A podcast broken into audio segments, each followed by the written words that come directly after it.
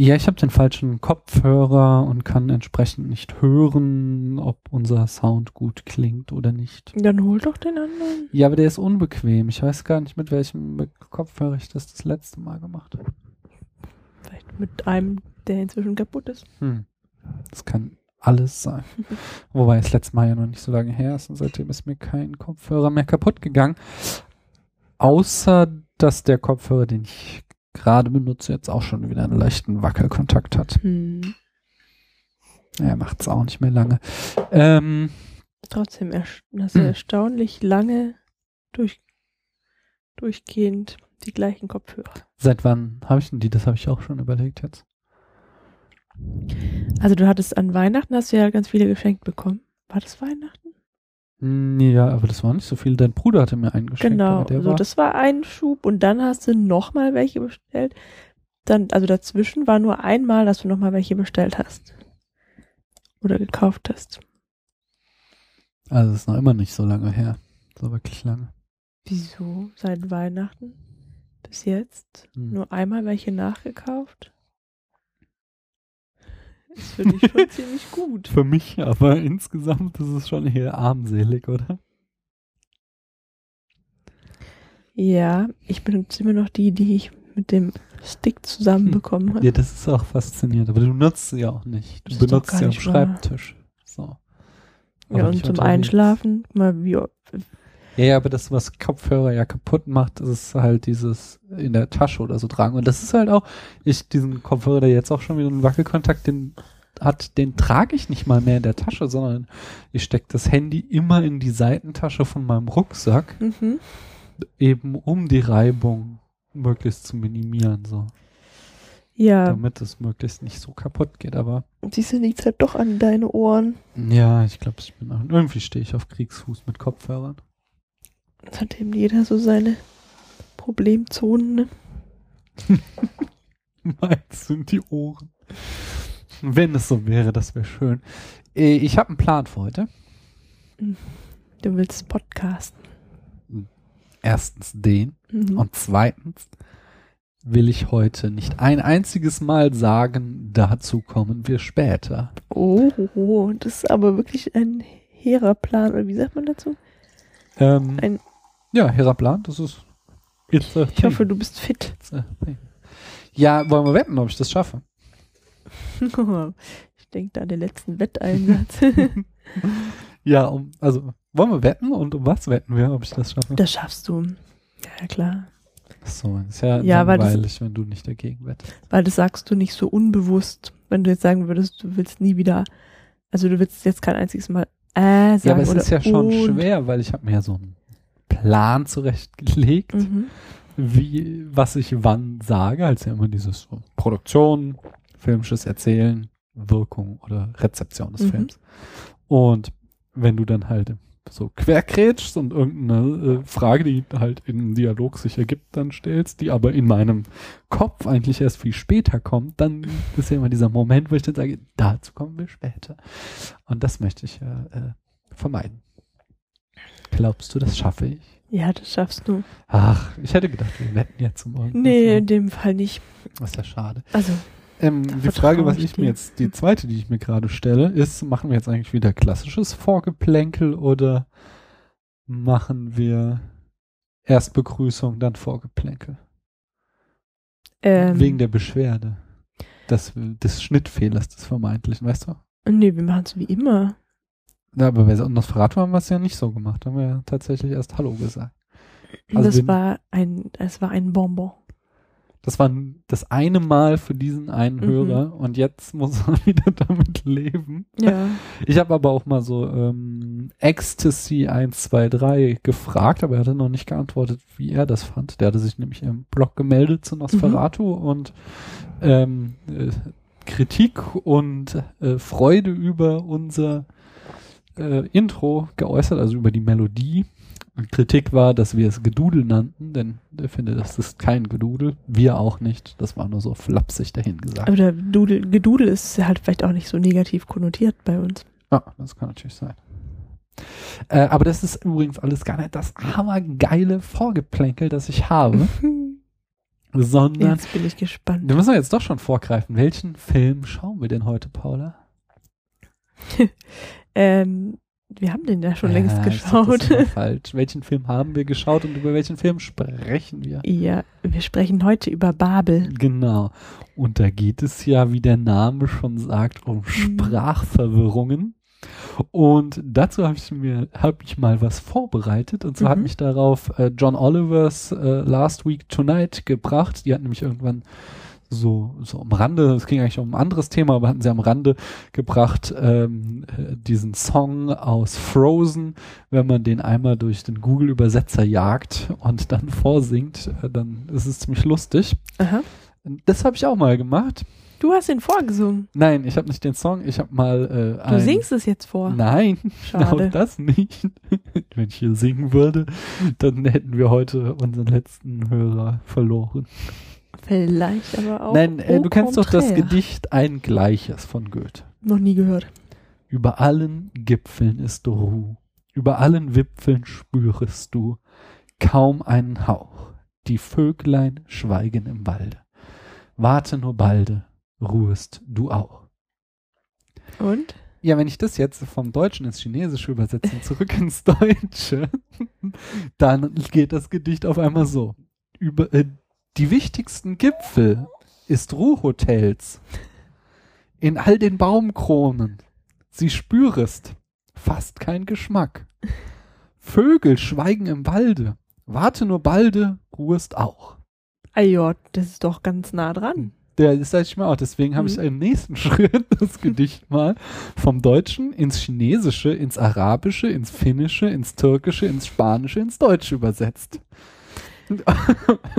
Entschuldigung. Das hat aber auch schon echt fies. Ja, Ne? es ist schon ein bisschen fies und so Mhm. anspruchsvoll. Jedenfalls, das gab der Google-Übersetzer heraus. Die Hauptpeaks. es gibt Hotels in Rohr. Alle Baumkronen. Sie spürest fast jede Geschmack. Leise über die Vögel des Waldes. Warte nur Baldi. Ruhenstein der Zweite. Was, ist, was war? Es gibt Hotels in Rohr? Es gibt Hotels in Rohr. Ja, okay, ist ja schon lustig, aber ein bisschen zu gewollt. Hm. Ja? Naja, ähm, wie Oh. das mit dem Film zusammenhängt, Das weißt du auch gleich. nicht. Doch, habe ich ja gesagt, Ach mit so. Übersetzungsproblemen und Schwierigkeiten. Nicht? Das ist Schwierig- doch ein mit großes Schwierigkeiten. Thema in dem Film. Schwier- Ja, absolut. Absolut. Fangen wir mal an, oder? Genau. Are you drunk, sir? Me? Are you intoxicated? No. Sir, I'm going to ask you to step out the vehicle. Why? I need you to step out the vehicle. Why? Can, I I need you to from- step out the vehicle now. Sir, can I explain? I- No, you cannot explain. Yeah, I'm telling you that you will step I- I out the vehicle. Don't make me ask you again. But, sir, get back into the vehicle you're going to do now is you're going to follow me to the secondary inspection. Explain. No, you cannot explain. Sir, you will shut your mouth and you will follow me to the secondary inspectionary. You will park your vehicle and you will get out. You will shut your mouth and you will do as you're told. Follow me to the secondary inspection. You will step out the vehicle as told.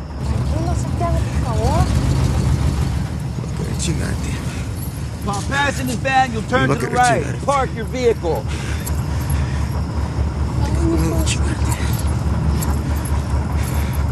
Понимаю.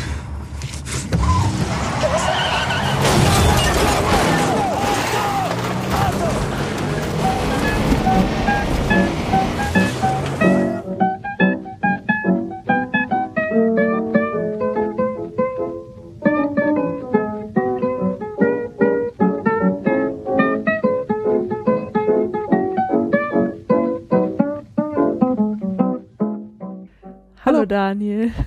Hallo Paula.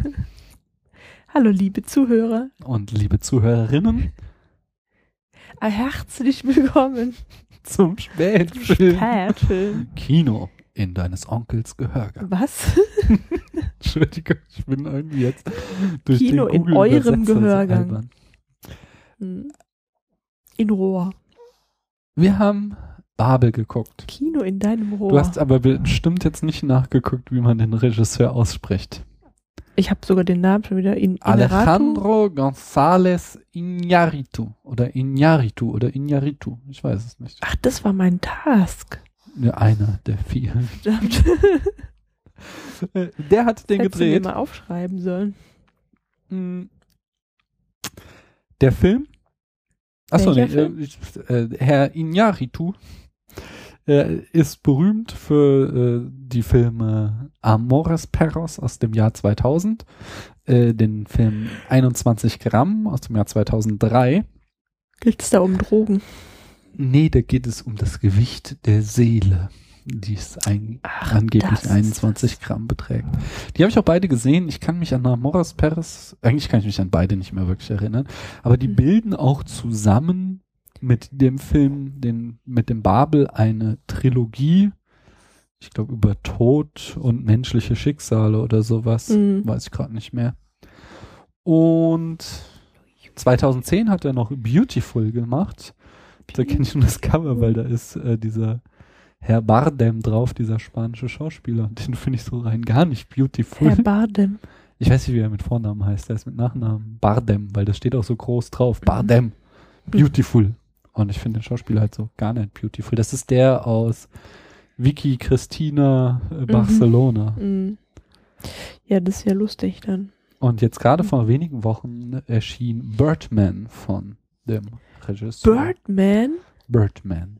so wie, so wie Batman oder Superman, Birdman. Ja, es geht auch darum, irgendwie eine Kritik geil. an den, der Birdman sehen. Inflation der Superheldenfilme. Ist das so irgendwie? Da habe ich irgendwie gespaltene Kritiken gehört. Ist das ein Vogel? Ist Aber wir haben Babel Flugzeug? geschaut. Nein, Birdman. Ja, Entschuldigung. Wir haben Babel geschaut. Aus dem Jahr 2006 und in den Hauptrollen unter anderem Brad Pitt als Richard, Kate Blanchett als Susan und Gael Garcia Bernal als Santiago. Sie. Äh, der hatte schon ein ziemlich fettes Budget von 25 Millionen US-Dollar. Also zumindest für so einen Indie-Film oder äh, Indie-Film, Autorenfilm, sage ich mal, ist das gar nicht so übel. Und ähm, ja, es ist ein im Genre des Dramas und äh, in der Form des Episodenfilm erzählter Film. Bevor ich die Frage, Eine Frage. ja, ja, ja, wie du den Film fandest, frage ich zuerst mal, worum ging es denn da in fünf Sätzen? Oh, das ist aber echt schwierig, weil Ja. das sind ja fünf verschiedene Ich Geschichten. mit. Also gut, es gibt ein, geht einmal um zwei kleine Jungen in Marokko, Ja. die Kate Blanchett erschießen. Versehentlich. Es geht um Kate Blanchett und ihren Mann Richard, die gemeinsam Urlaub in Marokko machen, um wieder zu sich, zueinander zu finden. So, also Brad Pitt und Kate Blanchett haben zwei Kinder, Ja. die von ähm, einer Mexikanerin gehütet werden. Ich habe den Namen leider schon wieder vergessen. Maria. Ja. Ne? Genau. Ja, Maria. Ähm, Maria möchte zu der Hochzeit ihres Sohnes fahren, Ja. dadurch, dass ähm, Kate und Brad aber in Marokko bleiben müssen, durch diese Schusswunde, ja, Mhm. ähm, muss sie weiter auf die Kinder aufpassen und findet niemanden, der ihr dabei aushilft. Deshalb kommt sie auf die ziemlich blöde Idee, so blöd ist die Idee nicht, aber sie kommt auf die Idee, die Kinder mitzunehmen zu der Hochzeit rüber nach Mexiko. Ähm, und es endet alles ganz tragisch. Ich weiß gar nicht, soll ich das weiter ausholen noch? Da kommen wir ziemlich schnell drauf, glaube ich, weil das ist ja Ja, mit mein größtes Problem an dem ganzen Film. also brauche ich es jetzt nicht nochmal. Ich glaube, das können wir gleich einfach nochmal äh, rekapitulieren. Das war jetzt aber gerade knapp vorbei an, darüber sprechen wir später. Aber so habe ich das diesmal echt gar nicht gemeint. Ja. Ähm, die Mensch, letzte ist Da hört es eigentlich auf, ne? Das müssen wir vorne wieder Nee, anfangen. ist doch egal. Nee, wieso? Zeitlich ist das auch die letzte äh, Episode, die. Mm, ja, aber jetzt Japan. kommt, ich habe ja die ja, ja, aber das hängt ja, also der das Gewehr, mit dem die beiden marokkanischen Jungs Ja. Kate Blanchett erschießen, kommt ja von dem Japaner. Aber der Was? Der ist ja dieser, dieser, die Episode spielt ja lange nach dem Vorfall, Hm. Weil da ja jetzt schon die Ermittlungen so weit vorangeschritten sind, dass ein japanischer Polizist ja den Vater sprechen möchte. Hm. Genau. Ähm, das sind ja dann vier Geschichten. Habe ich das jetzt richtig gezählt? Genau. Der japanische Jäger hat ähm, eine Tochter Mhm. und er hatte eine Frau, die Suizid begangen hat. Mhm. Die Frau war die Mutter der Tochter. Die, Mut die Tochter hat nachvollziehbarerweise den Tod ihrer Mutter noch nicht so ganz verkraftet Mhm. und ist ohnehin in der Pubertät, also in einer schwierigen Phase. Ähm, Und Hat ja, so Coming-of-Age-Probleme. ja, Oh. kann man wohl so sagen. Ja, ja genau. Das war es jetzt also in groben Zügen. Mhm. Ähm, wie die einzelnen Episoden ausgehen, können wir ja dann durchaus auch noch erzählen, weil wir in unserem Podcast das Ende auf jeden Fall verraten. Nur so, falls ihr es zum ersten Mal hört, Spoiler. nicht wissen wollt, wie der Film ausgeht, dann müsst ihr abschalten. Genau, wir nehmen kein Blatt vor den Mund. Ja, wie fandst du denn den Film?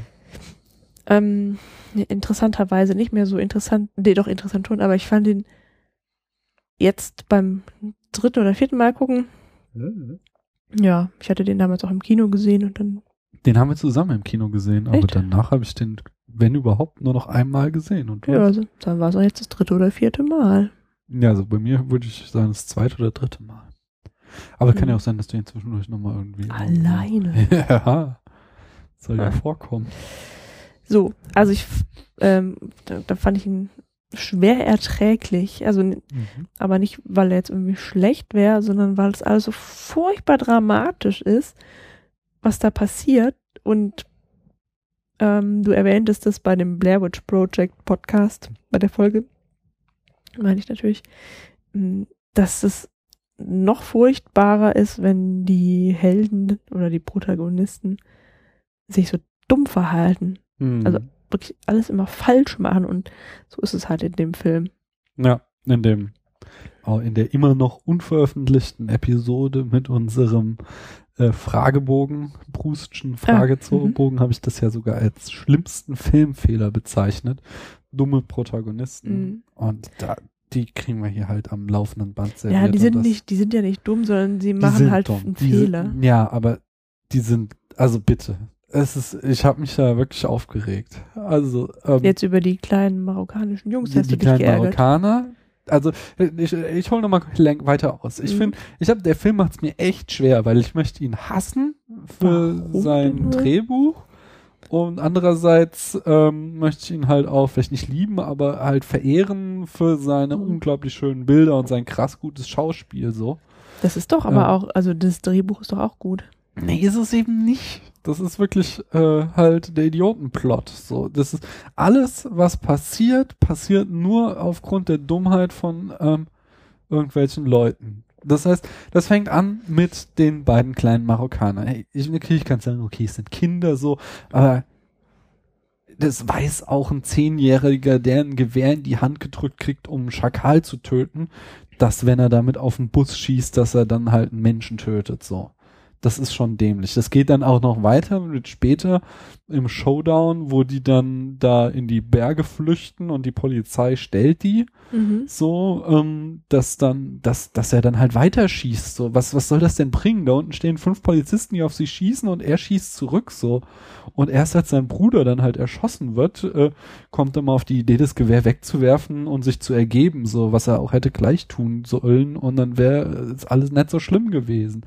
Der Polizist, den finde ich auch echt scheiße, weil das ist halt äh, das Klischee von dem äh, sadistischen arabischen Polizisten. Das habe ich auch schon tausendmal gesehen. Das ist irgendwie halt voll abgenutzt. So, da hätte ich mir auch gerne ja was Schöneres gewünscht. Das könnte aber auch, ähm, die, die Angst vor der Polizei könnte aber auch der Grund dafür gewesen sein, dass der Vater mit seinen Söhnen flieht, anstatt sich zu Ja, stellen. natürlich, aber die Flucht ist ja nicht das Problem. Aber wie dumm musst du denn sein, da zurückzuschießen? Weißt Ja, du, du halt- fliehst, die, unten stehen fünf Polizisten, die auf dich ballern. Du weißt, du hast da keinen Ausweg und sie suchen dich, weil du jemand erschossen hast und dann fängst du an und schießt auf Polizisten. Das macht deine Situation bestimmt besser. Ja, aber du bist halt auch nicht mehr sechs oder acht Jahre alt. ja, natürlich. Das ist und du hast halt Kind. auch einen Aber das regt mich Fernseher. halt auf. Ich kann, Aber der- er- Inaritu will, dass ich mit, mit diesem Kind mitfiebere und ich kann nicht mit diesem Kind mitfiebern, wenn es einfach ein dummer Bengel ist, der nur Scheiße baut. Ja, aber das Der ist ja. sieht süß aus, aber das ist auch alles. Mhm. Ja, aber das, ich meine, woher soll er das dann auch alles wissen, wie man sich da richtig verhält, wenn er halt alleine mit seinem, mit seinen Eltern, seinem Bruder und seiner Schwester in den Bergen lebt? Ich kann, okay, sag mal, also das hat mich schon latent aufgeregt, aber kann ich noch verstehen, so, ja, okay, ist hier irgendwie kleine Kinder und das Gewehr und der Reisebus, das sind quasi Dinge, die nicht in ihre Welt reingehören und deswegen ist es überhaupt passiert. So. Also ich verstehe schon, was uns da der Regisseur sagen wollte, aber gehen wir noch zur zweiten Episode, die, die Brad Pitt, äh, Susan Mhm. Episode, da habe ich nichts dran auszusetzen, die ist gut so, da gibt's zwar auch die Genau, die waren doch die keine großen. Mitreisenden so, Ja. äh, aber die halte ich für sehr realistisch, so dass, also die ist, die ist voll okay. Aber dann die Mexiko-Episode. Mhm. Wir erfahren ja ganz am Ende, dass Maria keine Arbeitserlaubnis hat für die USA, Mhm. was schon mal, also natürlich, du willst irgendwie so auf jeden Fall auf die Hochzeit deines Sohnes, aber du nimmst halt nicht die Kinder mit nach Spanien, Mexiko. nach, Entschuldigung, nach Mexiko, wenn du halt keine Arbeitserlaubnis hast und keine Erlaubnis hast, auf die aufzupassen, so. ja, weil du halt Und, äh, denkst, es wird schon nichts passieren. Ja, aber das ist halt auch so. Ich meine, das weiß sogar ich, dass diese Grenze scheiße ist. Das ist übrigens das nächste Plotloch. Warum werden sie denn kontrolliert, als sie wieder zurückfahren? Man sollte doch meinen, dass die amerikanische Polizei das Auto, in dem zwei Mexikaner mit zwei amerikanischen Kindern sitzen, bei der Ausreise kontrollieren. Aber sie werden erst wieder bei der Einreise kontrolliert, äh, ob sie denn überhaupt eine, ähm, eine Vollmacht haben, mit den Kindern nach Spa äh, nach Mexiko, was habe ich denn nur, äh, zu fahren. So. Dann, dann ja, ist aber das, das ist halt auch immer Zufall, wann du kontrolliert wirst und wann nicht. Das weiß ich nicht. Also ich kenne, das ist halt das nächste Problem mit dem Film, das ich habe, dass ich halt wieder diese Geschichte erzählt bekomme, die ich meines Gefühls nach in jedem mexikanischen Film erzählt bekomme, nämlich die böse Grenze. Das ist, ich kann mich leider nicht mehr an Amores Perras erinnern. Ich glaube, da ist es ein bisschen eine andere Story, aber ansonsten ist es so, das ist, ich verstehe das sogar auch, weil das ist halt das große Ding von Mexiko, diese Grenze zum, zum Wohlstand der Welt. Und das ist so wie der Nationalsozialismus, in den in Deutschland äh, jeder zweite Film verhandelt. So von ist es halt in Mexiko, dass jeder Film darüber handelt, wie jemand versucht, über diese Grenze zu kommen. Und es geht halt immer schief und es endet immer in der Katastrophe. So von daher wer ist mir klar, wenn ich über diese Grenze wollte, besonders wenn ich Mexikaner wäre, dass ich mich halt äh, noch zehnmal so korrekt verhalten muss. Dann Ja, aber nicht, wenn du eine Figur in einem Film bist, weil dann Ja, weißt du ja nicht, dass das du in dem Film bist dann- und hast dann- du noch andere, keine anderen Filme gesehen. Nein, das ist, das ist ja jetzt, der lebt, ja- sie lebt ja in unserer Zeit so. Ach so. Also, Du meinst, sie das ist halt Fernsehen dann, das ist dann halt ein schlecht geschriebener Charakter, wenn sie das nicht weiß. So. Und äh, das geht dann weiter mit ihr Santiago, ihrem Neffen, Ja, der, der, halt, ist ja, der halt sie besoffen darüber fährt und Mhm. deswegen gibt's überhaupt erstmal die Probleme. Der haut dann ab, als sie kontrolliert werden an der Grenze und es Probleme gibt. Also fährt halt wild über die Grenze Mhm. lässt die in der Wüste zurück und sagt dann, ähm, er hängt die Polizei ab und dann kommt er wieder. Was ist denn das für ein beschissener Plan? Ich meine, entweder gelingt es ihm, die Polizei abzuhängen, dann gelingt es ihm auch mit den anderen drei Personen im Auto, so, und alles ist gut. Oder es gelingt ihm halt nicht. Mhm. Dann kommt er in den Knast und die drei sitzen in der Wüste. Und es passiert halt genau das, was jetzt passiert ist, die halt da sitzen und am Verdursten sind. Mhm. Und dann kommt die nächste dämliche Entscheidung, dass sie halt in dieser Wüste die Kinder zurücklässt und meint, sie muss jetzt selbst Hilfe suchen.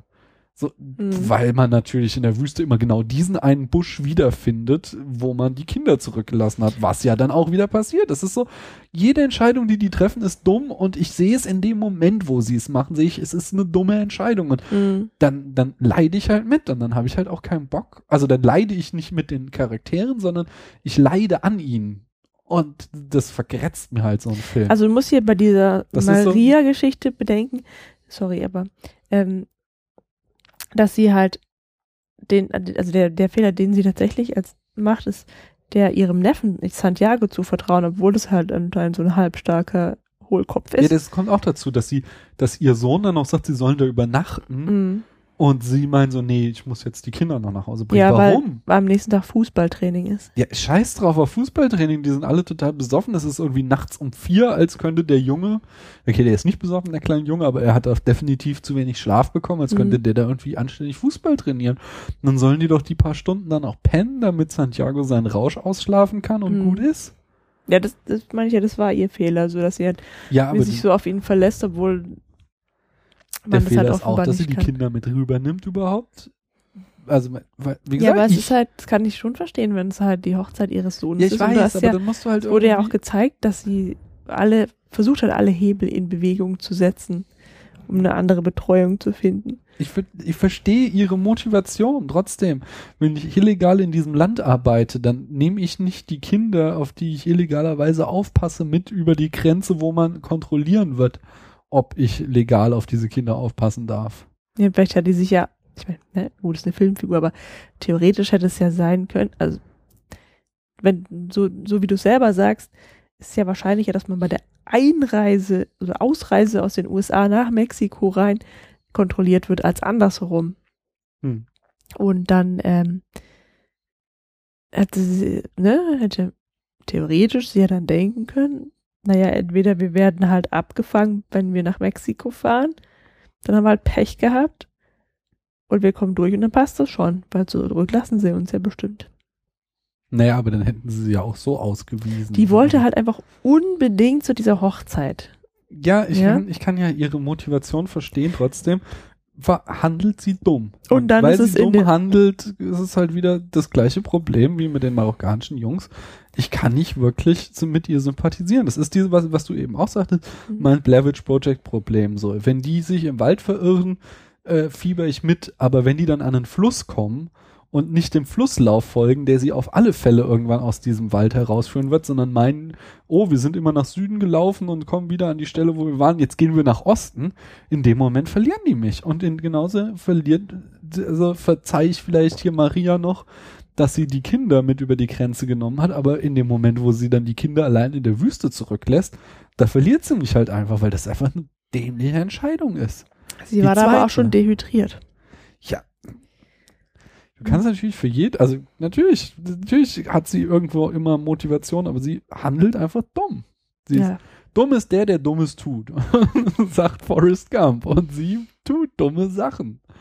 Genauso wie Keiko übrigens, aber der kann ich es noch am meisten verzeihen. Also das ist die äh, Teenagerin in der letzten Episode. Der Ähm, ist doch nicht Keiko. Doch, der ist Keiko. Weil das weiß ich noch. Die hatten das nämlich so komisch ausgesprochen. Die hatten nämlich eher, eher Keiko gesagt. Und das hat mich sehr verwirrt, weil ähm, das Japanische eigentlich sehr äh, streng aufgebaut ist. Immer ein Konsonant und dann ein Vokal. Und Mhm. bei Keiko hättest du ja zwar Ke und dann Mhm. eine Silbe ohne Konsonant. Und das, das ist nicht so, wie ich es gelernt habe. Das hat mich verwirrt. Äh, aber die hieß also Keiko oder Keiko. Mhm. Äh, jedenfalls die, die verhält sich auch eigentlich durch die Bank weg dumm. Jetzt aber denken alle, du könntest halt, Japanisch sprechen. Bitte? Jetzt denken alle, du hättest einen Japanischkurs gemacht. Nein, ich habe aber Kommunikationswissenschaft mit sprachwissenschaftlichem Schwerpunkt studiert und mein Prof hatte mal zwei Jahre oder so in äh, Japan gelebt und deswegen das Japanische ständig als Beispiel herangezogen. Mhm. Ähm, Hört, hört. Hört, hört. Die Keiko hat, äh, die verhält sich auch ziemlich dumm dauernd, aber der verzeih ich noch am meisten, weil die ist ein Teenager und ich habe in dem Alter auch ziemlich viel Scheiße gebaut. Und sie hat halt, ähm, also alles, was sie tut, tut sie sich selber an und niemand andere. Das sind nicht zwei kleinen Kindern, ne? Ja. Oder einer Frau in einem Bus. Nee, Mhm. und das macht's, also das macht's mir halt echt schwer, den Film zu mögen. Das halt wirklich, es wirklich ein Idiotenplot ist, so. Aber auf der anderen Seite hat er halt unglaublich schöne Bilder, so.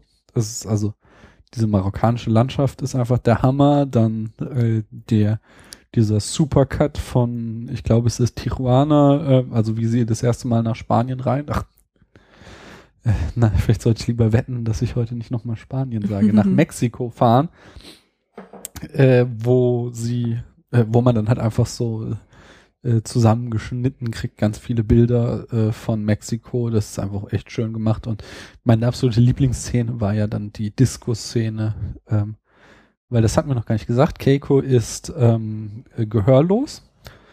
Und dann gibt es so eine Szene, wo sie auch noch auf Ecstasy in so eine Disco kommt. Und das ist immer so gegengeschnitten, dass du halt ihr Gesicht siehst und dann hörst du ähm, äh, halt die wummernden Bässe und die Mucke in der Disco. Und dann hast du wieder eine, eine Einstellung ihren Point of View. Und äh, in dem Moment ist halt der komplette Ton immer weg und du siehst nur noch die Bilder so.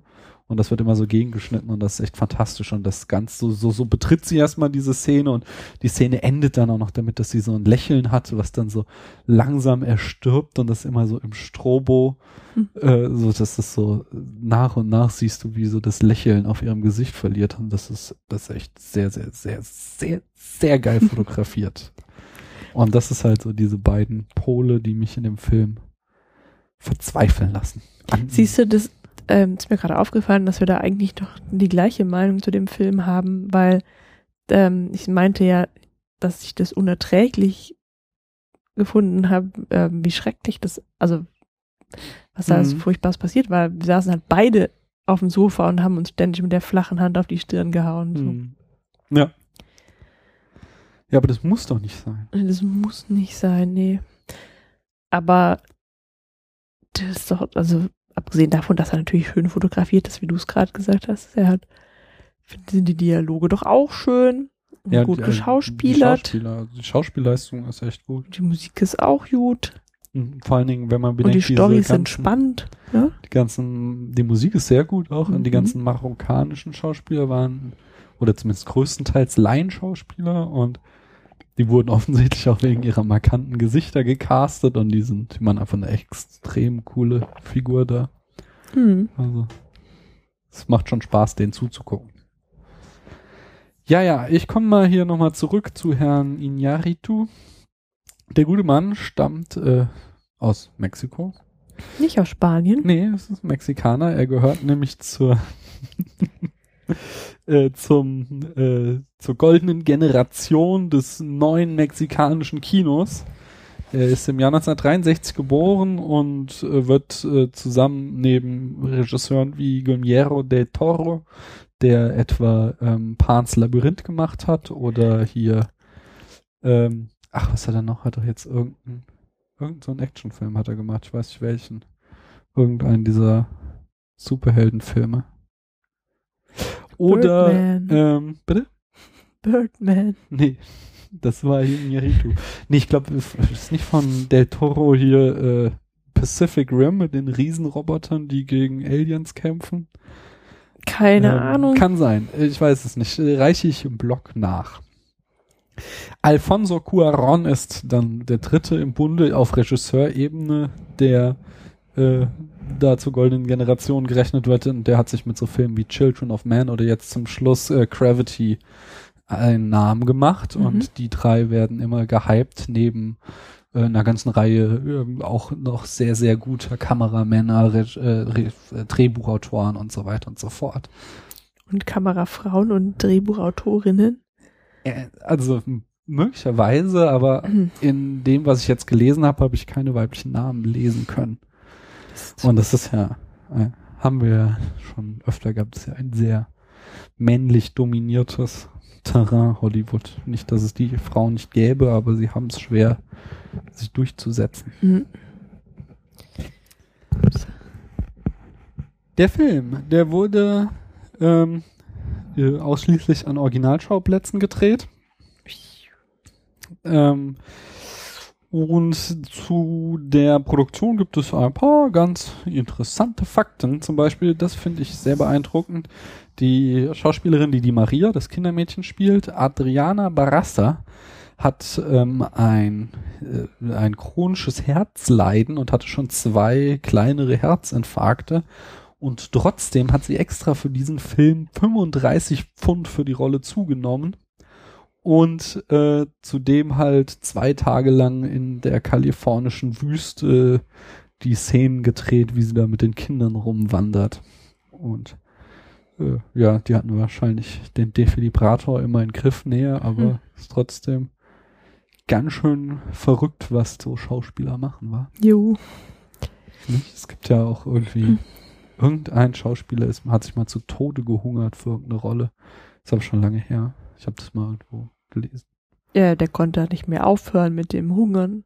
Ja, der hat halt, der hat so Zwei- viel abgenommen, um irgendeine Rolle spielen zu können, dass er dann an seiner Unterernährung gestorben ist. Ui. Ja. Das ist, ist irgendwie, die nächste Story ist ziemlich albern. Also der, die Legende sagt, dass, äh, dass die Bürokratie Japans verhinderte, dass äh, die, das Filmteam eine Drehgenehmigung für die Autoszene bekam, äh, in der äh, Keiko und ihr Vater zum ersten Mal miteinander sprechen. Da Mhm. sitzen sie zusammen im Auto und der Clou in der Szene, äh, eigentlich nicht an der Szene, aber warum sie die nicht bekommen, weil sie da einen Verkehrsstau äh, in den Straßen äh, Tokios provozieren wollten oder also künstlichen Verkehrsstau haben wollten für die Szene. Äh, und als sie diese Drehgenehmigung nicht rechtzeitig bekamen, haben sie das halt quasi Guerilla-Style gemacht, haben halt irgendwie die Straße blockiert, um diesen Stau zu haben und äh, wurden dann auch entsprechend, äh, wurde eine Fahndung auf das Filmteam ausgesetzt. Und das finde ich halt irgendwie voll albern, weil das ist für die Szene total irrelevant, ob die jetzt im Stau stehen oder normal fahren oder in der Parklücke stehen. Nein, nicht ganz, weil sonst kannst du dich halt nicht in der Gebärdensprache unterhalten. Ja, okay. Also beim Fahren. Ja. Aber es war halt wichtig, dass sie auf diesem engen Raum sind und der und die ja, dann dann aufsteigen das in kann. der Parklücke machen können. So. Okay, vielleicht hätte dann. Das war, es geht doch darum, ob sie zusammen zum Essen gehen oder Ja, ja, nicht. genau. Ne? Genau. So. Und dann hätte sie ja irgendwie. Dann hätten sie sich erstens nicht unterhalten können und dann könnte, Hm. hätte Keiko nicht einfach aufsteigen können. Okay. Oder ist sie überhaupt ausgestiegen? Ja, ja, sie geht dann am Ende in diese komische, Im super ins krasse. J-Pop. Ja. Das ist auch so, das ist auch wieder ganz schön Klischee Japan, diese Bar, aber vielleicht ist es ja auch einfach so. Ja. Ähm, dadurch, dass der Film halt zu äh, auf, auf hier vier oder dreieinhalb verschiedenen Kontinenten entstanden ist, ist er halt, äh, haben sich äh, die meisten Schauspieler erst zur Filmpremiere überhaupt das erste Mal getroffen. Mhm. Und mein letzter Fun Fact zur Produktion ist auch so ein bisschen latent albern, ähm, denn sie hatten einen, äh, wie schon bei äh, Point Break hatten sie auch hier wieder einen speziellen Shot und zwar den The Joey Chair Shot äh, geproduziert. Mhm. Und zwar geht es da um die Szenen, wo äh, Brad Pitt äh, ähm, Kate Blanchett durch die Straßen, engen Gassen Mhm. dieses Dorfes trägt. Und ähm, äh, das wollte halt Herr Iñárritu, dass es unbedingt mit einer Handkamera gedreht wird. Ist nicht sogar der ganze Film mit einer Handkamera? Ja, zumindest irgendwie größtenteils so. Du hast so, zum Schluss hast du ja zum Beispiel diesen äh, Helikopter-Shot, wie die Keiko und ihr Vater da auf dem Balkon stehen. Das ist natürlich nicht mit der Handkamera dann gedreht, aber äh, oder vielleicht okay, sagst du mit der Handkamera im Helikopter so, aber es ist jetzt nicht so reine Leere, dass da jemand mit der Handkamera daneben steht, dann zumindest so. Und die Szene in dem Auto zum Beispiel, das kann natürlich auch sein, dass da die Kamera fest montiert war im Auto. Das wäre typisch für so einen, für den Dreh einer solchen Szene, dass die Kamera Mhm. außen am Fenster montiert ist. Ähm, aber, aber sie haben viel mit Handkamera gedreht und die Szenen wollte halt Herr Ingerito explizit mit Handkamera. Das führte aber dazu, dass der Kameramann beim Rückwärtslaufen sich immer auf die Fresse legte, äh, weil da ja lauter Hintern. Stufen sind. Äh, das sind so lauter so Gassen mit so kleinen Treppen und so Mhm. äh, in diesem marokkanischen Dorf. Und das führte dann wiederum dazu, dass sie den Joeys, äh, Joeys Stuhl, äh, Schuss, Shot, äh, Einstellung gemacht haben, nämlich der Kameramann setzte sich auf einen Stuhl, der von vier Leuten getragen Ach, wurde was? und sie liefen damit durch die äh, Gassen und er filmte so, wie Brad Pitt Kate Blanchett trug. Und warum ich eben sagte, dass es so ein bisschen lächerlich ist, dass ich halt explizit darauf geachtet haben und von diesen Handkamera-Szenen haben sie halt sehr, sehr wenig dann nur verwendet, Mhm. äh, weil vieles dann doch mit äh, Kameras von den Dächern oder von der Seite so, äh, also, also wirklich diese verfolgende Kamera, äh, dieser Tracking-Shot, der wurde halt dann im letzten Version des Filmes halt wirklich nur einzelne Bilder quasi verwendet. Und dafür haben sie dann echt großen Aufwand betrieben. Hm. Ja, ja. Was will uns denn der Regisseur mit dem Film sagen? Ne, ich denke, er will ähm, äh, darauf hindeuten, was alles schief laufen kann, wenn man nicht miteinander schwätzt, gell? Oder nicht miteinander schwätzen kann wahrscheinlich. sondern- Oder was Missverständnis, obwohl es sind ja keine Ja, Missverständnisse. warum denn? Wieso kommst du denn darauf, dass das so eine große Rolle die Sprache spielt? Tja, ich glaube, es liegt am Titel. Wie, Oder wieso es was? geht, ja, es ist ja eigentlich auch nicht immer jetzt die Sprache, sondern eher, eher ähm, Emotionen, die halt. Also, ja, das ist ja dann immer so dieses, die universale Sprache der Gefühle, die dann ja doch verstanden wird, oder? Achso. Ich dachte, das wäre so die Conclusio von ihm, aber es kommen ja schon immer wieder zu Sprachbarrieren. Ja, Etwa- es geht ja schon darum, dass, dass Leute sich irgendwie fremd sind. Mhm. Aber du hast Mhm. doch so, äh, hast du eben gesagt, du ein paar Gedanken zum Titel gemacht. Willst du die nicht mit uns teilen? Ach so, nö, da sind wir gerade dabei. Ja, so nur, nur Mhm. halt Babel, die Legende, die dahinter steht. Soll ich dir mal erzählen? Ja, bitte. Ist ja auch ganz kurz Genau, erzählt. und in der ja. Zwischenzeit gehe ich mir ein Bier holen. Äh, ja, genau. Also es ist schon ein, ein geflügeltes, ich habe noch nicht, ein geflügeltes Wort, ähm, die babylonische Sprachverwirrung. Und zwar kommt es aus dem Alten Testament, ähm, wo beschrieben wird, dass die Menschen Gott näher kommen wollten, indem sie einen besonders hohen Turm bauten, was ja an sich schon mal eine gute Idee ist. Ähm, aber der liebe Gott war mit dieser Idee nicht einverstanden. Ich weiß nicht, ob es daran lag, dass er Angst hatte, dass die Menschen tatsächlich bei ihm oben im Himmel aufkreuzen oder ähm, dass er das einfach nur unverschämt genug fand, dass sie dachten, sie könnten sowas schaffen und dass sie sich unangemeldet bei ihm einfinden wollen. Jedenfalls ähm, wirkte er ein Wunder. Sie hätten ja wirklich einen Termin machen können. Hätte man wenigstens mal fragen können halt mal, ne?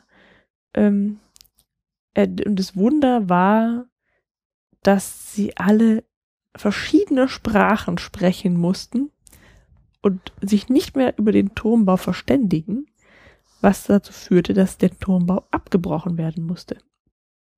Dö, dö, dö, dö. Ach so, den, so den Turm haben die übrigens in Babel gebaut. Babylon. Genau, also die hatten auch schon angefangen, oder? So, Turmbau musste abgebrochen werden, die Menschen haben sich nicht mehr verstanden und ja, das war ja dann. So sind überhaupt die verschiedenen Sprachen auf die Welt Ja, gekommen. das war dann wohl so als Strafe Gottes intendiert, aber eigentlich ist es ja auch ganz schön, ne? Ich habe da mal so einen lustigen Verschiedene Sprachen. Text von so einem äh, Kreationisten gelesen, Ja. der tatsächlich versucht hat, äh, die gängige Theorie vom Sprachwandel äh, zu widerlegen und zu beweisen, dass die Bibel mit der Babel-Story doch recht hat. War natürlich total hanebüchend, aber Mhm. es war irgendwie so äußerst amüsant, fand ich. So, Ach so, das willst du gar nicht näher erläutern. ich, das ist zu lange her. Es war, ich fand es nur einfach so, auf was für äh, bekloppte Ideen die Menschen kommen. So. Also, Es ist halt wie Evolution zu leugnen, so, weil wir haben natürlich auch Beweise, dass es den Sprachwandel gibt. Sogar noch leichtere als die Evolution, weil er sich ja viel schneller vollzieht. Und man sich einfach nur mal einen Duden aus den 50er Jahren angucken muss und dann sieht man den Beweis so. Und trotzdem gibt es halt Menschen, die behaupten, ne, gibt keinen Sprachwandel, das hat der liebe Gott gemacht. Eh, der soll mal klarkommen. ja. Ähm, wo genau sind denn da die?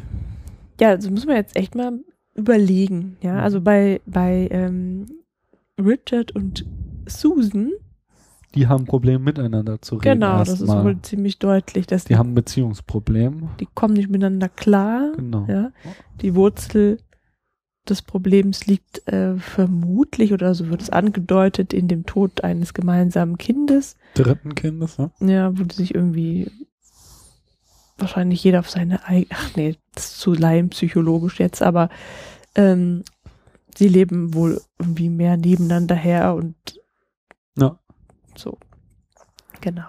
Dann gibt es da das, das Sprachproblem natürlich das ganz offensichtliche, dass halt äh, äh, sie kein Arabisch sprechen und äh, halt die äh, Marokkaner kein Englisch sprechen, Teil größtenteils bis auf dem Übersetzer halt. einen hm. Übersetzer, der ihnen da auch sehr viel weiterhilft und sie da entsprechend ähm, Probleme dann haben, nachdem Susan angeschossen wurde, Mhm. Äh, ihr Hilfe zu organisieren oder halt auch zu verstehen, was die jetzt von ihnen wollen. Dann gibt es da die in in der Geschichte, das, das ist ja eigentlich gar nicht so das Problem, sondern dass einfach ähm, da in dem marokkanischen Dorf einfach keine Infrastruktur ist, also keine Krankenhäuser und kein Arzt, bis auf den Tierarzt. Und dass ähm, die anderen spießigen, fetten amerikanischen Mitreisenden so Ja. egoistisch reagieren. Ja, aber es gibt schon auch so diese Szene halt, bevor sie überhaupt in das Dorf kommen, wo äh, der Bus da auf der Landstraße steht und Michael versucht, so. das Auto anzuhalten und redet halt auf Englisch auf den einen und der fährt einfach ganz schnell weg, weil er, wie er dann später dem Polizisten sagt, halt einfach Angst hatte, weil ja, da also ein Typ Blut ankommt. und- verspielt und ist aufgeregt. Genau.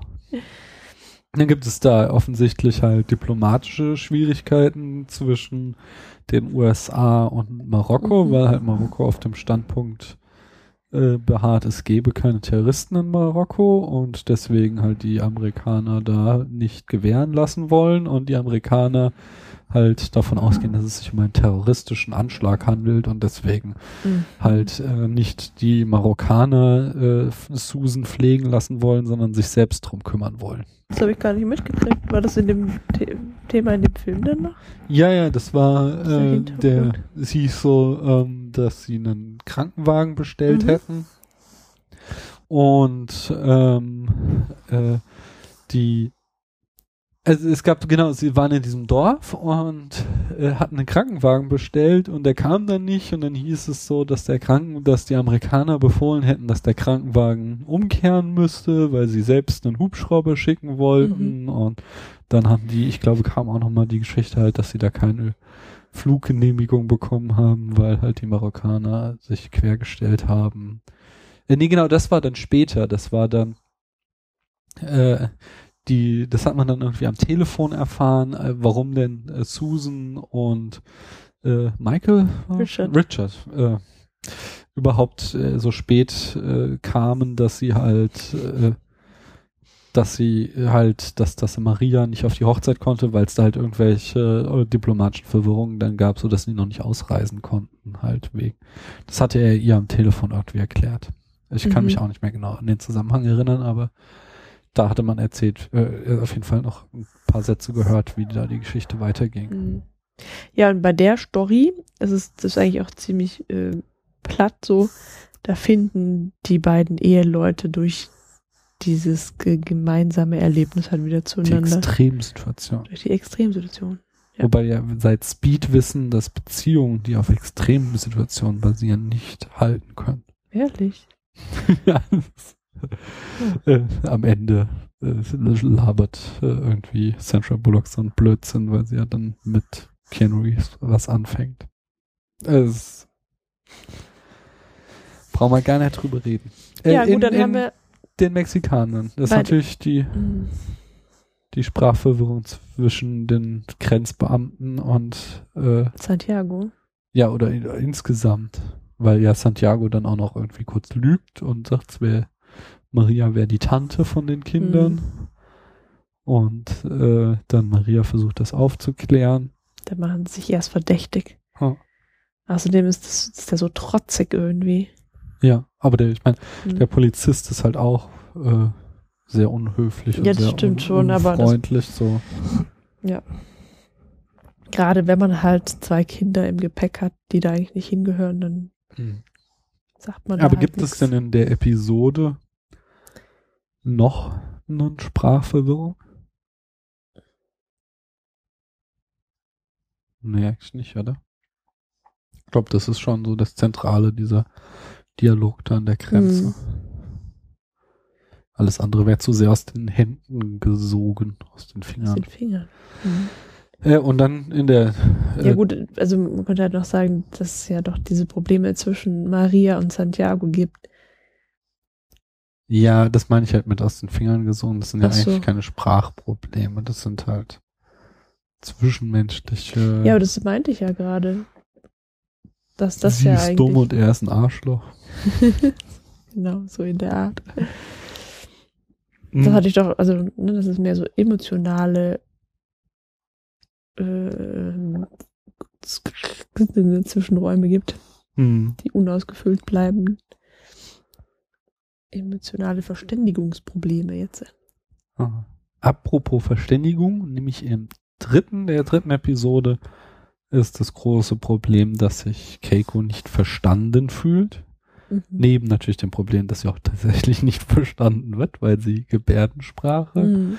spricht. Und ähm, ist auch übrigens oh, kleine Randanekdote. Ähm, äh, Gebärdensprache, liebe Zuhörerinnen und Zuhörer, ist eine vollwertige Sprache, äh, was die Filmkritiker offensichtlich nicht alle wissen.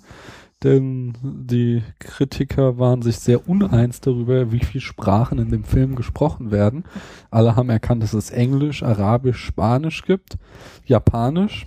Äh, und aber nicht alle haben erkannt, dass es neben der japanischen Lautsprache eben auch noch die japanische Gebärdensprache als eigene vollständige Sprache gesprochen wird. Übrigens auch, was ich auch leider teilweise noch gehört hat, äh, es ist äh, gebärdende oder gehörlose Menschen möchten nicht, dass man sie äh, taub beziehungsweise sogar taubstumm nennt, denn stumm sind sie schon mal gar nicht. Sie sprechen halt Gebärdensprache und haben deswegen äh, können sie halt reden, nur halt mit den Händen. Und taub ist halt auch abfällig, weil es gibt halt zum Beispiel diesen Ausdruck taube Nuss, Hm. äh, wo Paula so ein schönes Buch hat. Äh, was halt, was einfach, wird halt beleidigend empfunden, deswegen sagt man gehörlos. Genau. Und äh, da die Probleme hat sie und dann gibt es noch die Sprachprobleme äh, zwischen Keiko und der Polizei. Die Polizei, die ja wegen des Falles in Marokko ermittelt, aber Keiko hat äh, versteht das so, dass sie eigentlich wegen ihrer Mutter, die Suizid begangen hat, da sind und deswegen lügt sie ja und versucht halt die, dass nicht ihr Vater in Verdacht gerät Mhm. weil äh, ihre Mutter hat halt sich mit einem der Gewehre ihres Vaters erschossen und die Polizisten sagen halt, sie sind hier wegen so einem Gewehr und deswegen lügt sie halt, ihre Mutter wäre vom Balkon gesprungen. So. Ja. Das sind so die Sprachverwirrungen. Oder fällt dir noch eine ein? Äh, jetzt, nee. Mhm. Bei der, also bei der Story hast du alle. Was wir auch noch gar nicht Ja, gesagt warte, wir haben noch die eine in Marokko, die zwei Jungs mit dem Gewehr. Ja, aber sind die, Weil da finde ich, haben wir denn da sehe ich keine? Verständigungsschwierigkeiten, außer zwischen denen und der Polizei, aber nee, nicht mehr. Nee, die sind einfach nur dumm. Die um sind einfach nur nochmal zu betonen. Ähm, nee, nee, habe ich auch keine, sehe ich keine, auch keine Sprachverwirrung. Was wir aber auch noch gar nicht erwähnt haben, ist die Art und Weise, wie denn der Film erzählt wird. Wir haben zwar gesagt, es sind Episoden, aber wir ganz unserem Geschmack folgend haben natürlich mal wieder einen Vertreter des unchronologischen Erzählens uns herausgeholt. Wobei, also wir haben mal wieder einen Bruch der konventionellen Storyline, wobei das äh, bei dem, dem Film teilweise sogar schon angekreidet wurde, dahingehend, dass äh, diese dieses Stilmittel, was halt Pulp Fiction 1 groß gemacht wurde, so meint es zum Beispiel das Süddeutsche Magazin, sei halt jetzt selbst zur Konvention geworden und nicht mehr als nur ein Taschenspielertrick, äh, Mhm. so nach dem Motto, als wollte Inarritu sagen, seht her, ich kann auch den Tarantino machen. Mhm. Und äh, also wir, wie gesagt, wir kriegen diese äh, Episoden äh, immer abwechselnd erzählt. Dabei sind sie eigentlich, spielen sie nacheinander. Die erste Episode ist halt die, äh, also zuerst kommt der Fall, wie, das kriegen wir auch als erstes gezeigt, wie auf Susan geschossen wird. Ah nee, Quatsch, davor, dann kriegen wir gezeigt nochmal so eine Szene, wie Susan und Richard sich unterhalten, bevor sie in den Bus steigen. Das mit dem Wasser und dem also Genau, mit der Cola und dem dem- Eis. Mit der, Mhm. ob man Eis in Cola trinkt. So, und da kriegen wir auch die Geschichte mit dem Baby und so. Äh, aber dann kriegen wir äh, später halt die, ähm, also die, die erst dann, was als nächstes folgen würde, ist die Geschichte mit Susan, wie sie überleben wird und kann. Dann kommt die Ermittlungen der marokkanischen Polizei, ähm, die dazu führen, dass die Jungs dann da im Gebirge gefangen werden. Dann kommt äh, die Episode von Maria, die auf die Hochzeit will, weil da ist Susan halt schon außer Lebensgefahr. Und äh, ich, ich glaube, man kriegt auch schon so Details irgendwie, dass es die Jungs waren oder so. Ich weiß es nicht genau. Ja, man, achso. Nee, das ist in Nee, der auf jeden im Fernsehen sieht man es Mhm. einmal in der letzten äh, Episode Hm. sieht man, wie der kleine Junge gefasst worden ist und dann halt, wie gesagt, die Ermittlungen auch schon so weit vorangeschritten sind, dass sie jetzt halt die Polizei zu ihnen nach Hause kommt und äh, den Ursprung der Waffe aufklären Mhm. will in Japan. Das ist halt so die rein, die chronologische Reihenfolge, aber das wird dann halt äh, die ganzen Geschichten halt zeitgleich erzählt, so als würden sie äh, zeitgleich stattfinden. Und ich weiß auch beim Kino, äh, bei der Sichtung im Kino, da ist mir das noch gar nicht so aufgefallen Der Sichtung. dass das irgendwie so nacheinander spielt. Ja. Nee, oder das- oder der- ich habe es wieder vergessen. Jedenfalls, als ich das jetzt sah, war mir das neu. Also man könnte ja auch meinen, dass sie parallel oder meinetwegen in kurzen Abständen zeitversetzt spielen. Nur Mhm. Die japanische Folge, die macht, macht dann so die Ausnahme. Die muss dann irgendwie ziemlich weit, zeitlich gesehen, weit entfernt liegen zu den anderen. Ja.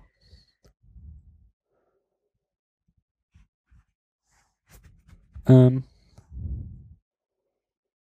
was auch noch ganz schön ist, ist eigentlich, äh, dass, dass er dann diesen, diese,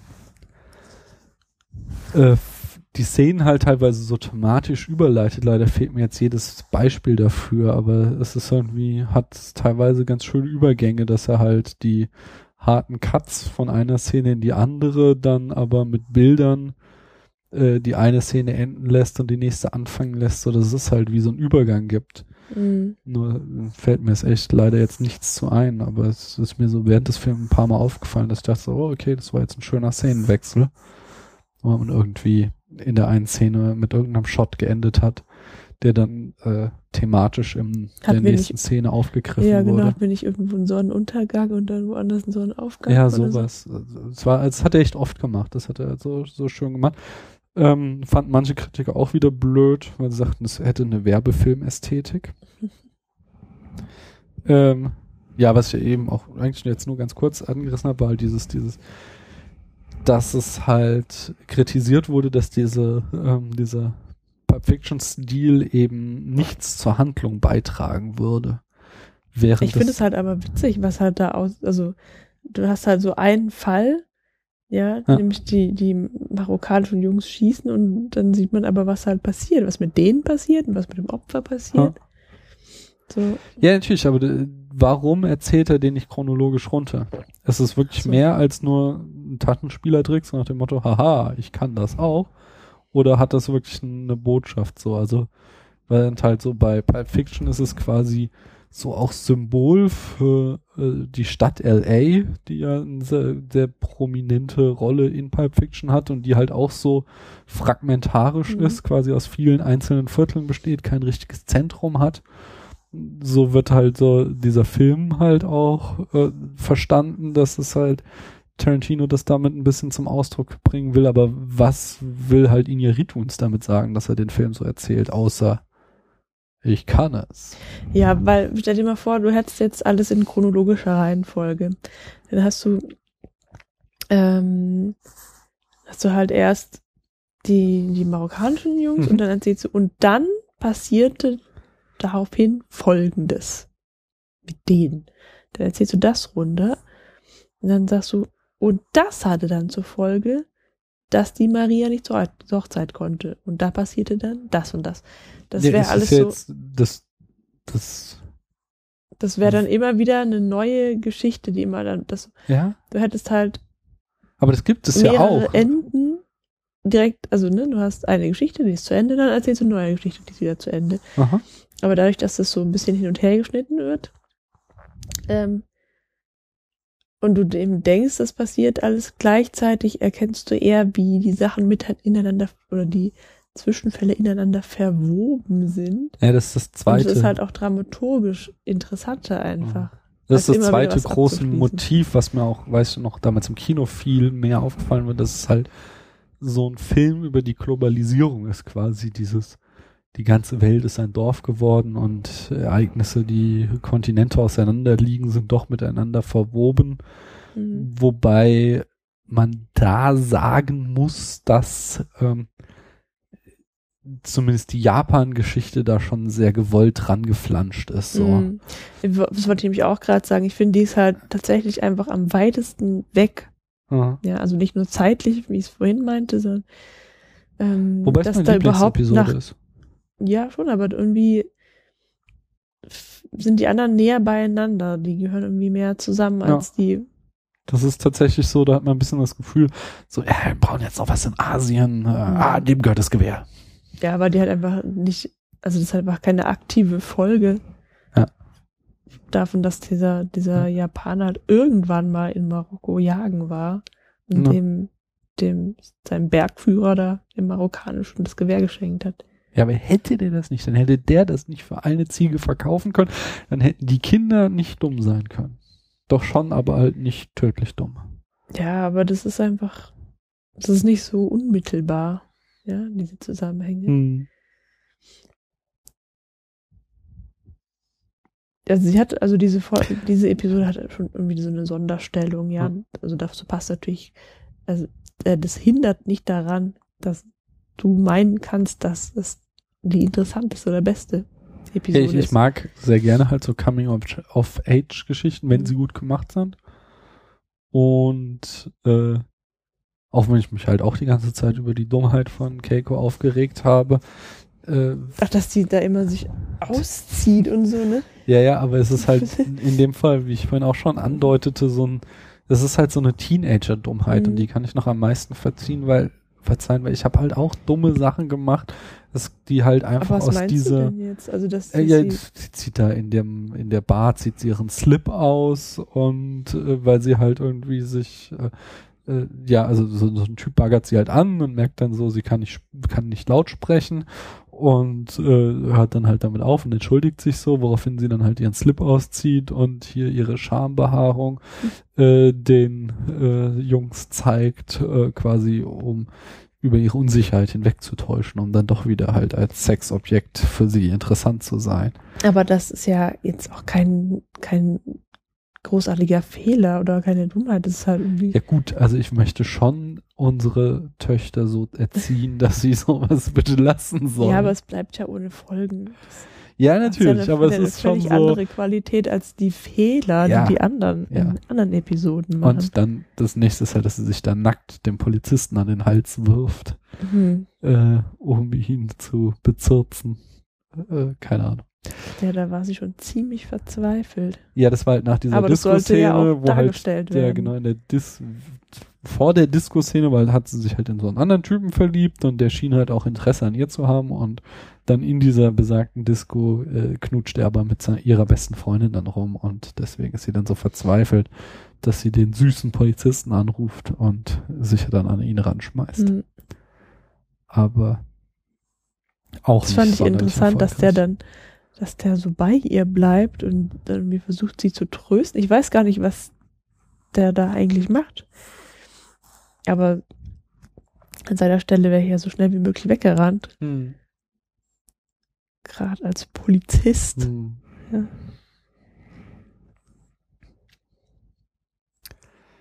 Achso, genau, eine Sache ist noch ganz spannend. Ähm, äh, der Film ist so, gehört in so eine, Kate so eine Klasse von Filmen, die man irgendwie auch äh, Hyperlinked Films nennt.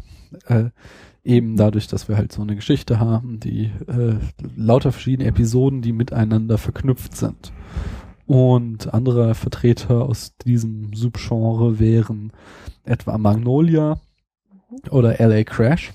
Und was so jetzt ganz spannend ist und so eine steile These von mir, weil ich mich auch in dem, Z äh, in dem Zeitraum mit, während meines Studiums mit dem Thema wild auseinandergesetzt habe, ist, dass diese Filme alle so äh, zwischen 99 Magnolia bis Mitte der Nullerjahre, äh, hier 2006, ähm, Babel und ich glaube LA Crash ist ein bisschen früher noch, 2004 oder 2005, so entstanden sind. Und zwar in der Zeit halt, als das Internet zum Massenmedium wurde und Mhm. man vielleicht hier diesen, diesen Hypertext, der halt mit äh, miteinander verwobenen Textdokumenten äh, das Medium Internet definiert, äh, wie der quasi ein stilistische Auswirkung auf das Medium Film hatte, in denen halt diese Form von Hyperlinks halt auch äh, filmisch dargestellt wurden, das Mhm. halt einfach in dieser Gattung von Film einen Ausdruck gefunden hat, indem man halt anfing, Geschichten zu erzählen, die so miteinander verknüpft sind über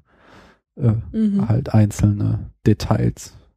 Ist halt einfach ganz spannend, dass das so, ein- so, so, das sind jetzt die, die mir eingefallen sind, aber es gab da sicherlich noch mehr Vertreter. Äh, wie gesagt, ich kann mich leider nicht mehr an die anderen beiden Inarito-Filme aus dieser äh, Trilogie um menschliche Schicksale erinnern, aber ich glaube, bei denen ist das noch ganz ähnlich gemacht mit, also zumindest bei 21 Gramm weiß ich, da geht es um Organspende und äh, halt, wie die Menschen, die diese Organe bekommen haben, dann quasi in welcher Beziehung die. Ja, also da ist halt dieses, das, der, der Linke sind dann halt die Organe, die gespendeten Organe. So. Hm. Ja. Interesting. Hast du denn sonst noch was zum Inhalt? Nein. Äh, gut, dann kommen wir doch zur Rezeption des Films. Hm, Der Film war ein enormer Erfolg, gemessen am, äh, am Produktionskosten. Wie Mhm. gesagt, er hatte 25 Millionen gekostet und hat 135 Millionen eingespielt, also über das Fünffache von seinen Kosten reingeholt. Mhm. Und er ähm, erhielt aber eher so durchwachsene Kritiken, so ja viele wohlwollende, aber doch auch kritische Stimmen. Äh, als äh, die Hauptkritik war eben, dass er zu gewollt wäre, zu prätentiös, ähm, Mhm. dass halt, was ich jetzt auch schon ein paar Mal ansage, dass hier halt Taschenspielertrick und Werbefilmästhetik oder solche Sachen oder dass halt äh, die Message zu stark einem reingedrückt wurde. Das waren so die Hauptkritikpunkte. Ähm, der Film hat auch äh, Preise gewonnen. Und zwar äh, der wichtigste ist sicherlich der Preis äh, für die beste Regie äh, in Cannes. Außerdem hat er in Cannes auch noch den Preis der Öko ökumenischen Jury gewonnen. Wahrscheinlich so eine Völkerverbindungsgeschichte, oder? Äh, außerdem erhielt er den Oscar für die beste Filmmusik. Ähm, er erhielt, er erhielt jede Menge Preise, aber die wichtigsten waren sicherlich auch noch, ähm, äh, dass er von der Chicago Film Critics Association äh, die Nebenschauspielerin Rinko Kikuchi als beste Nebendarstellerin äh, äh, ausgezeichnet wurde. Also das war hier die Keiko. Mhm. Äh, er erhielt den Golden Globe für das beste Filmdrama. Sag mal, es geht doch immer um das Beste oder den Besten des Jahres, oder? Genau. Das heißt, es könnte ja theoretisch auch ein echt schlechter Film. Ja, natürlich. Das gibt es ja, dass es echt Mhm. schlechte Jahrgänge gab, Mhm. Wo dann auch entsprechende Filme ausgezeichnet wurden. So. Okay. Ähm, ja, so, zum Beispiel lange Zeit war äh, hier Ben Hur der Film, der die meisten Oscars gewonnen hatte. So, ich, ich weiß gar nicht mehr, wann das, von welchem Film das überholt wurde, aber es, der hat, der hat die Liste lange angeführt und da wurde aber auch immer so ein bisschen geungt, dass es einfach ein sehr schlechter Jahrgang war und der Mhm. deswegen so viele Oscars bekommen hat. Ähm, und äh, aus dem British Academy Film Award hat auch nochmal die beste Filmmusik äh, bekommen. Ähm, Zitate und Referenzen habe ich diesmal keine irgendwie spannenden gefunden, weder im Film noch Oha. auf den Film. Aber eine, und das wäre dann quasi das letzte Thema auch vor der Wertung. Der Film hat nämlich eine Debatte ausgelöst und die Debatte ist auch schon sehr, sehr alt, denn sie wurde auch schon mal um Citizen Kane geführt. Nämlich äh, die Debatte, wer denn eigentlich der äh, maßgebliche Künstler oder Schaffende eines Films ist. Äh, und zwar kam das so, dass halt der Drehbuchautor Guillermo Arriago ähm, äh, in einem Interview sagte, dass er quasi genauso viel Anteil an dem Film hatte wie Iñárritu. Und das fand Iñárritu gar nicht gut, weil er sich als hier der Künstler sah und äh, lud sogar Herrn Arriago au, äh, aus Cannes aus, also der durfte nicht mitreisen nach Cannes, wofür er dann eher wiederum sehr, sehr kritisiert wurde. Mhm.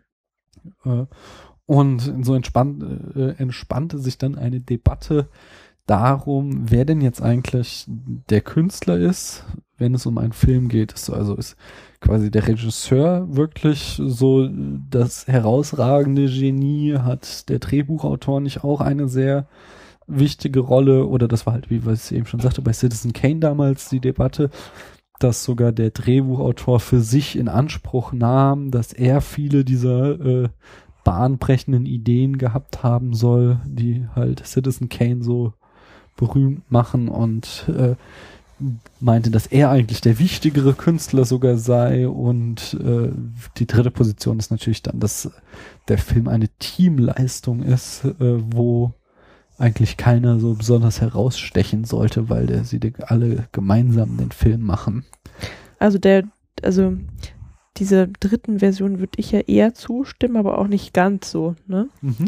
Also es, ähm, es muss ja nicht immer Teamwork sein, vor allem muss nicht immer gleich gewichtet sein, aber jeder kann halt dazu beitragen, dem Film einen besonderen Stempel aufzudrücken.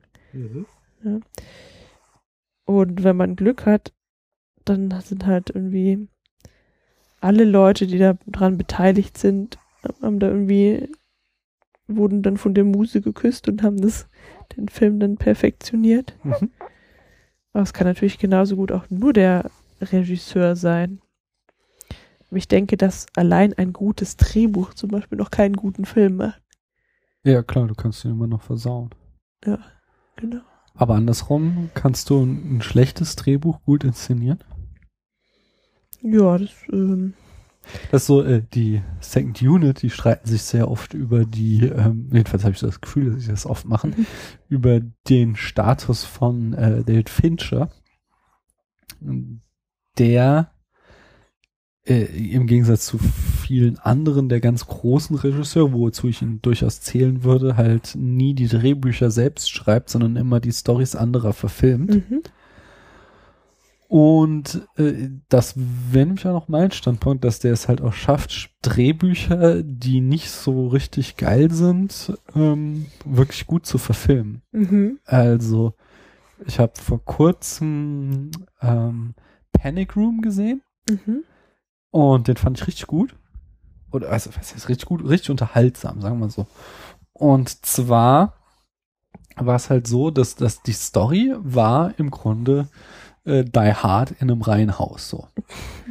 Aber man, also abgesehen, dass er halt da ein paar echt super coole Ideen hatte, äh, wie zum Beispiel so eine äh, computeranimierte oder zumindest computerunterstützte Kamerafahrt, ähm, wo er es halt einfach schafft, mit einem Long Take äh, dir dieses komplette Gebäude zu zeigen, so, das von innen, so dass du halt während des ganzen Films dich immer orientieren kannst und immer weißt, so, äh, wo du dich jetzt befindest, weil du es halt Mhm. einmal richtig schön etabliert bekommen hast. Äh, war, was mich halt so restlos von dem Film überzeugte, dass halt ähm, Fincher sich total bewusst ist, dass das kein dolles Drehbuch ist Mhm. und das halt äh, dadurch zum Ausdruck bringt, dass dann halt die Gangster es nicht nur auf die gleiche Beute abgesehen haben, auch sie wollen diese Wertpapiere haben. Ach was. Mhm. Sondern auch die Wertpapiere am Ende das gleiche Schicksal teilen. So in der letzten Die Szene werden sie auch vom Luft. Wind verweht. So. Mhm. so und das ist sind natürlich eindeutige Zeichen für, dass er weiß, so, ja, ich bin mir im Klaren darüber, dass ich hier gerade äh, Die Hard in einem Reihenhaus verfilme, aber äh, ich fand's halt geil und wollte es halt selbst mal umsetzen, so ein Drehbuch auf so einem begrenzten Szenario. Und okay. das fand ich halt cool, so, das, als ich das so gesehen habe, dachte ich ja, Ja witzig. Respekt. Ja, genau. Das war witzig. So. Mhm. Und ähm, ich glaube, ich sehe das ganz ähnlich wie du. Also natürlich ist halt Film dahingehend besonders, als dass er halt du nicht alleine einen Film machen kannst. So. Du kannst natürlich äh, ein Regisseur sein wie Tarantino, der halt irgendwie Drehbuch schreibt und die Kamera selbst, also selbst dreht so, der vieles macht, aber du kannst das halt nicht komplett allein machen, sondern es ist immer irgendwie ein Teamwork, aber es ist halt trotzdem so wie bei einem Orchester, dass du halt irgendwie jemanden brauchst, der das Ganze orchestriert. Äh, Dirigiert. Sonst, dirigiert, genau. Sonst äh, endet es halt am Ende in einem Desaster oder halt, was ich auch neulich In meinte. einer Kakophonie. Genau. Oder was ich halt neulich auch meinte mit der Baustelle, so, wo du halt auch irgendwie Mhm. einen Bauleiter brauchst, der dafür sorgt, dass halt die Fliesen nicht gelegt werden, bevor halt überhaupt das Fundament gegossen ist, sonst hast du halt ein echtes Problem. Und das ist halt auch so, ich würde mir durchaus zutrauen, ein Drehbuch zu schreiben. Ähm, aber ich würde mir nicht, glaube ich, nicht zutrauen, Regie zu führen, weil das halt, du musst so vieles im Auge behalten. Du musst halt äh, erstmal halt den Film gut inszenieren, handwerklich gut, so dass du keine Jump Cuts drinne hast, dass du keine äh, Anschlussfehler hast, dass du guckst, dass nicht irgendwo im Hintergrund eine Uhr hängt, die irgendwie dauernd hin und her springt und also solche so kleine Details halt, die Mhm. einfach äh, einen guten Film ausmachen, wo man dann sieht, dass da kein Stümper am Werk war. Da musst du darüber hinaus noch irgendwie versuchen, äh, wenn du halt einen höheren Anspruch als der Tatort hast, irgendwie einen Subtext reinzubringen. Da musst du noch darüber hinaus versuchen, irgendwie coole Kameraeinstellungen und Fahrten reinzubringen. Dann musst du noch irgendwie versuchen, filmische Zitate reinzubringen und irgendwelche Anspielungen und so weiter und so fort. Und äh, das Ganze dann halt irgendwie noch äh, dafür sorgen, dass dein äh, Cutter oder deine Cutterin das noch gut schneidet, so, dass es halt auch noch irgendwie pfiffig ist und so. Und das sind halt echt extrem viele Dinge, an die du denken musst, wenn du halt da das Sagen hast.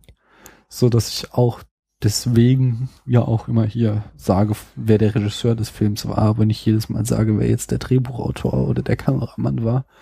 Weil ich schon auch finde, dass ja, obwohl natürlich irgendwo Teamleistung, dass der Regisseur trotzdem nochmal so eine herausragende Stellung hat. Mhm. Ja. Ja, aber sicher der eine Regisseur mehr als der andere, Klar. weil du kannst ja halt auch alles, du kannst ja Assistenten äh, holen, die dir die Arbeit so weit wie möglich abnehmen. Klar. Vielleicht gibt's da wie auch schon so ein Handbuch, Ja, ja, Regiearbeit mit Checklisten. Ja. Sicher, es gibt auch verschiedene Regiestile einfach. Es gibt halt auch Mhm. Regisseure, die sind sehr diktatorisch und haben genau ihre Vision und Ja. wollen, dass alle die so umsetzen. Und dann gibt es Wie dieser andere. Regisseur von ähm, Blade Runner. Ja, genau, genau. Äh, Ridley Scott, der Mhm. da halt äh, sich mit seiner ganzen Crew verkracht hat quasi, Mhm. weil er halt so krass da äh, durchgegriffen hat. Aber dann gibt es halt andere Regisseure, die sind eher irgendwie äh, eher Moderatoren so und lassen viel mehr halt die die Vorschläge und so von ihrer, ihrer Crew gelten und lassen die Schauspieler improvisieren und den Kameramann irgendwie weitgehend seine Arbeit machen und so. Und, und es gibt halt auch einfach echt viele, auch echt schlechte Regisseure, wo Mhm. man nicht vergessen darf. So, den 90 Prozent von den Filmen, die so jede Woche rauskommen, würde ich mal sagen, sind halt einfach nur, die sind halt einfach nur, wenn es hochkommt, einfach handwerklich gut gemacht und dann hört es da halt schon auf. Und diese ganzen weiteren Ebenen, die ich eben angesprochen habe, die gehen denen dann halt total ab. Hm. Und es sind ja eben immer diese wenigen herausragenden Filme, die wir dann auch hier besprechen. Mal mehr herausragend und mal weniger. Irgendwie schon herausragend. ja. Irgendwie schon. Ähm, Wie herausragend war denn der Film heute auf einer Skala von 1 bis 100? Mm. Irgendwas um die 60. Ja. Ich hätte jetzt erwartet, er kriegt von dir mehr. Aber sag. Ich bin schon wieder bei den Ritter der Kokosnuss. Vergleichen. Ja, Der machen wir mal einen, einen Director's Cut und dann darfst du deine Note für da stimmt. überarbeiten. Verbessern. Genau. Und bis dahin darfst du es einfach ignorieren. Ähm, gut, dann bekommt er, also, dann bekommt er 64 Punkte. Ich weiß gerade gar nicht mehr, was ich jetzt letzte Woche dem Hm? Nosferatu gegeben hat. Äh, und ich habe auch den Blogpost noch nicht fertig, von daher kann ich es gar nicht sagen. Äh, Ich weiß auch nicht mehr. weil ich glaube, ich fand ihn schon besser als Nosferatu. Also Mhm. ich habe das ist, halt, das ist auch schwer so. Nosferatu hatte ich halt irgendwie teilweise mit dem Schlaf zu kämpfen, weil ich ihn halt so unspannend fand. Äh, das hatte ich jetzt hier nicht, denn war jetzt hier nicht der Fall. Allerdings halt auch, weil ich mich so über den Film aufgeregt habe, Mhm. was jetzt halt auch nicht unbedingt ein gutes Aber Kriterium du fandst den ist. davor auch gut, oder? Ja, beim ersten Mal sind mir diese ganzen Fehler Mhm. noch nicht so au- aufgefallen. Da hatte ich, Da hast du einfach nur mitgelitten. ja, da habe ich genau, da habe ich Da warst du aber auch noch jünger und unreifer. Vielleicht hat sich das deswegen jetzt geändert. Ja, aber da, so 2006, da steckte ich schon, da hatte ich ja auch schon im Studium mich mit Filmen auseinandergesetzt und so. Da, Na, da hast du dich aber doch vielleicht trotzdem nicht drüber aufgeregt, wenn Protagonisten sich deiner Meinung nach dumm verhalten.